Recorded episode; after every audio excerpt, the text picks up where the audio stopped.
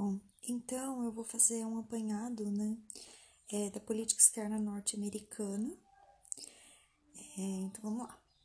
Bom, é, o primeiro presidente que eu vou tratar aqui é o presidente Harry Truman. Truman ele era um democrata, né? Os principais pontos do governo dele foi o início da Guerra Fria, é, muito marcante, né, a questão do longo telegrama de Quina, né, em 46. Em 49, a União Soviética desenvolveu a bomba atômica e também o Plano Marshall foi um ponto muito importante. Nesse momento, a América Latina estava em segundo plano para os Estados Unidos. O ponto 4 do Truman, ele foi um programa de cooperação técnica proposto para a região da América Latina em 1949 em seu discurso de posse. No Brasil, o ponto 4 ele rendeu um acordo básico de cooperação técnica firmado em 1950 e o acordo de serviços técnicos especiais de 53. No governo Truman, temos dois momentos tensos na Guerra Fria. O bloqueio de Berlim entre 48 e 49 e a Guerra da Coreia entre 50 e 53. Importante lembrar que o Brasil recusou o envio de tropas para a Guerra da Coreia. Próximo, Eisenhower. Eisenhower foi presidente entre 53 e 61, ele era republicano. O Eisenhower ele era bastante indiferente à América Latina, então tudo aquilo que nem foi tão marcante, né? Mas tudo aquilo que foi trazido pelo ponto 4 caiu por terra. O programa do Átomos para a Paz, de 53, ele visava a controlar a expansão da tecnologia nuclear para outros países, mediante a cooperação e o uso civil sem transferência de tecnologia, para evitar a proliferação de armas nucleares. Em 53, é, teve a nacionalização do petróleo né, no Irã, é, foi a nacionalização da Anglo-American Oil e os Estados Unidos passam a interferir no Irã. Em 54 é firmado o SEATO, que é a Organização do Tratado do Sudeste Asiático, e é, a SEATO ele faz parte de um conjunto de tratados articulados pelos Estados Unidos para conter a União Soviética, como a OTAN e o TIAR, que é aquela ideia de marcar a presença no Rinland, né? bem a ideia do SPY. Em 56, a crise de Suez, e que deu origem à doutrina Eisenhower, que é a, é a ideia de responder à agressão de qualquer país controlado pelo comunismo internacional. Em 58 é criada a NASA, uma busca dos Estados Unidos de avançarem na tecnologia nuclear em momento que a União Soviética estava mais à frente. Lançamento da OPA em 58, Revolução Cubana em 59 e Segunda Crise de Berlim em 61. Berlim é bloqueada e é interrompido o acesso e a entrada de insumos. O governo Kennedy ele é democrata, né? Foi de 61 a 63. É, em 61 teve a invasão da Baía dos Porcos, né? Que foi um fiasco. E também, em seguida, a Aliança para o Progresso, que foi uma resposta tardia à OPA, né? Quando a Cuba, Cuba vai para o lado socialista. E em 62, a crise dos mísseis, momento de crise, de ameaça de guerra nuclear, mas a partir daí tem o início do processo de distensão na Guerra Fria. O governo Lyndon Johnson, ele era também democrata, vice do presidente Kennedy. É, sua política externa, ele buscou conter o efeito dominó, que era a ideia de que se no Sudeste Asiático um país caísse, os demais países também cairiam e se tornariam os aliados da União Soviética. Em 55, teve início a Guerra do Vietnã, e entre 65 e 75, os Estados Unidos participaram nessa guerra. Então, o início é, da participação dos Estados Unidos na Guerra do Vietnã foi no governo Lyndon Johnson. Em 65 teve a invasão da República Dominicana. O próximo é o governo Richard Nixon, que foi um governo né, um presidente republicano de 69 até 74. Foi o início do período de crise de hegemonia dos Estados Unidos e período da DETAN dos anos 70. A doutrina Nixon era uma ideia segundo a qual os Estados Unidos se comprometiam a honrar os compromissos firmados em tratados e atuar como um escudo em face a ameaças de potências nucleares aos seus aliados. Os Estados Unidos promoveriam assistência a outros países em caso de agressão, mas deixariam a nação afetada com a responsabilidade primária. Neste contexto, alguns países tornam-se aliados preferenciais dos Estados Unidos para conter o comunismo. Por exemplo, o Brasil é um desses aliados na América Latina. É, na Guerra do Vietnã, é, houve a vietnamização né, do conflito, ou seja, começou a retirar os Estados Unidos do conflito, até que em 73 são assinados os Acordos de Paz de Paris e os Estados Unidos se retiram do Vietnã. Partir de 71 tem a diplomacia do ping-pong, que era uma política do Nixon para se aproximar da República Popular da China, integrando-a ao sistema das Nações Unidas. Então, a República Popular da China passou a ocupar a cadeira que antes era ocupada por Taiwan. Então, ela passou a entrar, é, entrou, né, passou a atuar no, no Conselho de Segurança da ONU. E a diplomacia triangular, que era a diplomacia do ping-pong, é a formação de um eixo, né, Moscou, Pequim, Washington, para evitar a escalada de tensões. O SALT I foi o primeiro acordo de limitação de armas nucleares né, entre Estados Unidos e União Soviética, e teve a Guerra do Yom Kippur, que deu origem, né, de, a, a partir dele ocorreu o primeiro choque do petróleo. O próximo, depois de Nixon, é o Gerald Ford. Ford é, foi presidente entre 74 e 77 e ele era um republicano. Ele assumiu após a renúncia de Nixon. Os pontos principais foram a Conferência de Helsinki e a queda de Saigon, levando ao fim da Guerra do Vietnã. A Conferência de Helsinki é um marco da DETAM. É, são assinados tratados para finalizar a divisão de fronteiras que ainda estavam abertas desde a Segunda Guerra Mundial. Nesse momento, são finalizadas pendências entre capitalistas e comunistas. É, a Conferência de Helsinki foi aquele retorno né, à Yalta e formalizou as áreas de influência. Próximo, depois de Ford, foi o Jimmy Carter. Jimmy Carter ele era democrata e governou entre 77 e 81. O principal ponto de seu governo foi a defesa dos direitos humanos e passou a criticar diversos países do Sul, inclusive o Brasil, por conta das violações de direitos humanos né, no, no regime militar, gerando pontos de tensão. Em 79, ocorreu a Revolução Iraniana, que levou ao segundo choque do petróleo, o segundo choque do petróleo, aí teve a invasão soviética ao Afeganistão, porque Cabul, né, tinha um governo próximo à União Soviética e estava sendo atacado por grupos treinados com financiamento da CIA. Esses grupos, né, acabam derrubando o governo de Cabul e a União Soviética entra para tentar ajudar esse governo de Cabul que era pró-soviético. É, o Talibã, nesse momento, é treinado com, é, pelos Estados Unidos, né, para re resistir a essa invasão soviética. Uhum.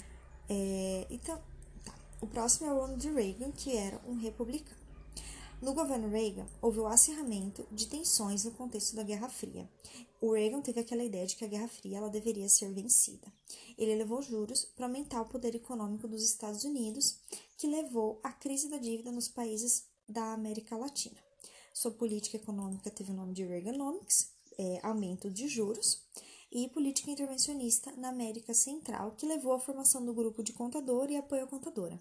Em 83, teve início a Iniciativa de Defesa Estratégica, que foi aquela guerra nas estrelas, quando os Estados Unidos passam a investir em defesa, e a ideia de tentativa de conter o Império do Mal, ou seja, a União Soviética. É, com, essa, é, com esse investimento de, de recursos em defesa, os países eles começam a se sentir mais inseguros. É, e fazia parte da estratégia norte-americana gerar essa insegurança, especialmente em países europeus, para que estes se vissem mais dependentes da OTAN. Em 85, com Gorbachev, há um diálogo com os Estados Unidos. Governo Bush, pai, 1989 a 92, também republicano. Contexto foi de globalização e fim da Guerra Fria. Nesse momento, são aventados três caminhos para a política externa norte-americana. A primeira é aquela ideia tradicional né, do isolacionismo. A segunda é a ideia do internacionalismo multilateral, por meio do qual os Estados Unidos se engaja, engajariam no sistema internacional, compartilhando então responsabilidades. E uma terceira posição seria o internacionalismo unilateral, no qual, né, a partir do qual os Estados Unidos participariam do sistema internacional, mas de forma unilateral, tentando garantir a sobreponderância. O caminho escolhido foi o do internacionalismo multilateral. Então, os Estados Unidos eles se engajam no sistema internacional, compartilhando responsabilidades. E há uma reavaliação da política para a América Latina. Em 1990, tem iniciativas para as Américas, que é com a intenção de se aproximar dos países da região. Para a Ásia, há um reforço da presença tradicional e renovação de tratados de segurança com Japão e Coreia do Sul.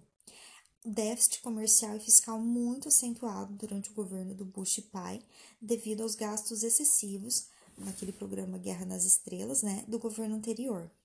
Em 89 lançada a PEC, Comunidade Econômica da Ásia Pacífico, para aumentar o comércio dos Estados Unidos com esses países, para os Estados Unidos tentarem reduzir então o seu déficit comercial, mas não tem muito sucesso. Na Europa Ocidental é, manu, é, é mantida a OTAN, mas com função mais reservadas, é, que é a função de defender os países das novas ameaças, por exemplo, o terrorismo. Os estados europeus são bastante dependentes em relação aos Estados Unidos na temática de defesa. E a partir de 91 tem as ações out of area, ou seja, fora do território dos países membros. Entre 90 e 91 tem a Guerra do Golfo. A intervenção na Guerra do Golfo foi aprovada pelo Conselho de Segurança por consenso, dando origem à Resolução 678 de 1990, uma resolução do Conselho de Segurança. Há nesse momento um otimismo com relação ao sucesso da segurança coletiva no pós-Guerra Fria. É, então, o Estado agressor ele tem que se defrontar com todos os outros estados, com isso buscando a defesa da paz e segurança internacionais. É, no momento do governo do Bush pai também tem, teve a criação daquela definição de estados falidos, né, que é bastante problemático. O governo Bill Clinton, entre 93 e 2000, ele é um democrata, é, e a sua doutrina de segurança é chamada de engajamento e expansão. É, teve o fracasso da intervenção no Haiti em 93 e um atentado terrorista ao World Trade Center em 93.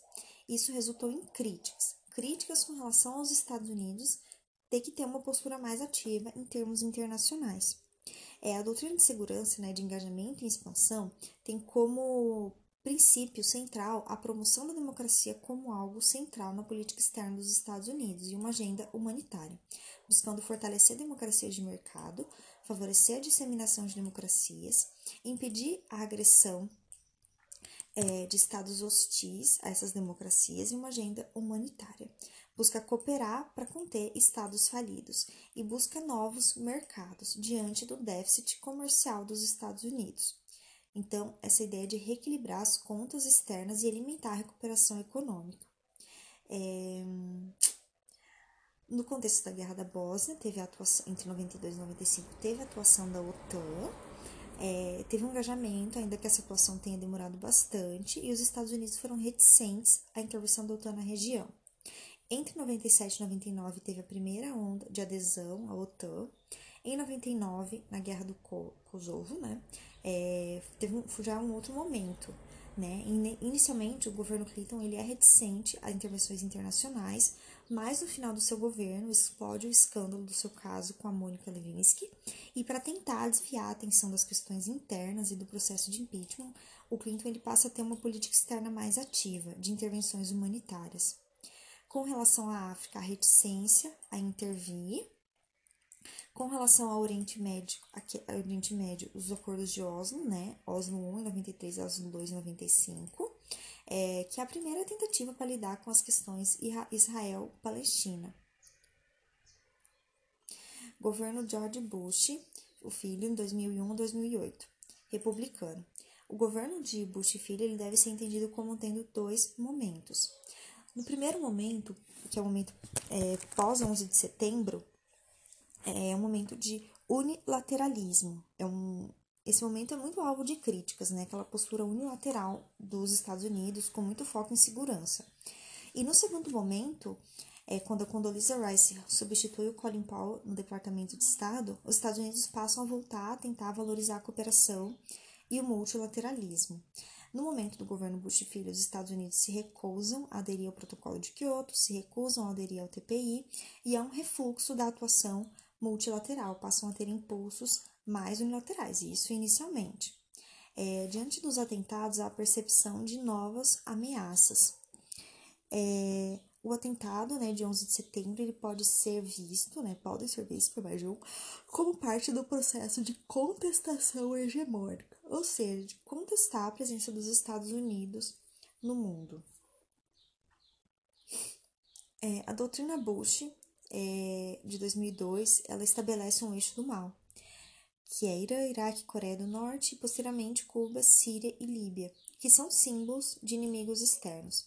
As maiores ameaças são o terrorismo transnacional e os estados falidos, porque esses estados poderiam abrigar terroristas. As armas de destruição em massa poderiam cair nas mãos de terroristas.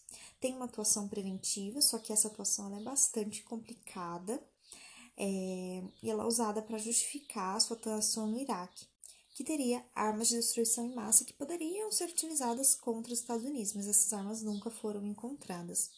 É, é um momento, então, de liderança hegemônica, né, com impulsos unilaterais, gerando efeitos deletérios em termos de, de imagem, né, deterioração da imagem internacional. Por isso, há uma mudança de postura no seu segundo mandato, quando a Condoleezza Rice substitui Colin Powell. É, a partir dela, né, tem uma, uma maior cooperação, maior multipolaridade, um multilateralismo assertivo, tentativa de reconciliação com potências regionais. E passa a ter a questão da ajuda aos estados falidos. Essas atuações é, unilaterais dos Estados Unidos, ali no início do governo Bush filho, elas são prejudiciais porque elas acabam minando estruturas de governança global. E essas ações elas acabam por, por enfraquecer o Conselho de Segurança. É, há uma perturbação do equilíbrio de poder. Governo Obama, democrata, de 2009 a 2016. É, o Obama ele faz uma ofensiva diplomática para tentar se diferenciar do governo anterior. Ele revisa e abandona a guerra ao terror passando a empreender a ideia de Smart Power. Smart Power seria uma mistura de soft e high power, de maneira muito mais smart. Para quê? Evitar gastos excessivos, engajamentos e problemas. Por exemplo, as guerras no Iraque e no Afeganistão foram exemplos de problemas. É, o ele tem, coloca a diferenciação né, entre guerras de escolha e guerras de necessidade. É, são dois tipos de guerra, né? Então ele passa a criticar o governo anterior, porque o governo anterior não teria ficado apenas na guerra de necessidade, teria empreendido a guerra de escolha.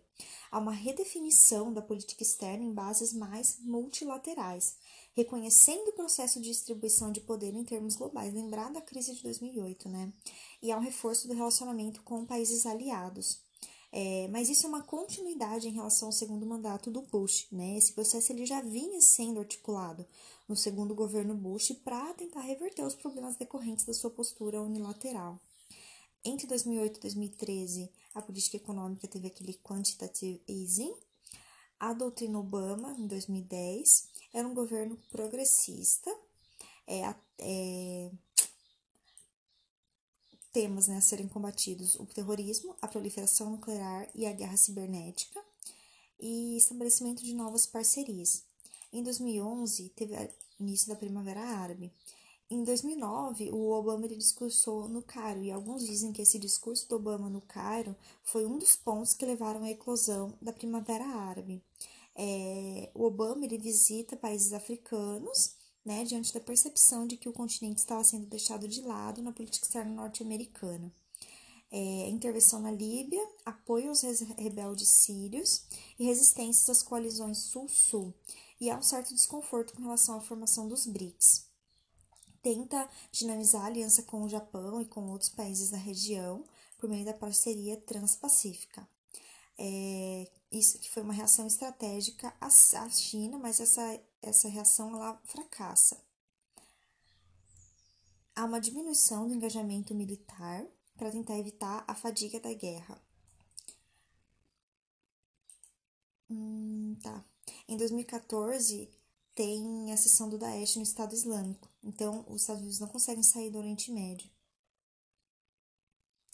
Aí tem a questão da negociação do acordo nuclear com o Irã, mas essa, esse acordo nuclear ele é abandonado por Trump e há também uma aproximação com Cuba, né, a, a reatamento das relações diplomáticas, né, em 2015, só que também é uma coisa que foi deixada de lado pelo, pelo Trump. Em 2017 teve o fim da política pés secos, pés molhados. O que, que era essa política? Essa política ela permitia aos cubanos a possibilidade de obter uma residência permanente um ano após chegarem aos Estados Unidos, mesmo que tivessem chegado de forma ilegal. O governo Trump foi um governo, é, ele era republicano entre 2017 e 2021. A ideia da American First e foi uma política externa altamente isolacionista. Né? Os Estados Unidos se retiram do, do TPP e do Acordo de Paris. Ele era muito imprevisível, há uma deterioração da imagem internacional e, tem, e o governo Trump teve menor aprovação no Canadá, no México e na Europa Ocidental. É a retração da atuação multilateral. Mas é, é importante falar no governo Trump sobre o contato com a Coreia do Norte. É bem importante lembrar isso. Bom, eu vou parar aqui.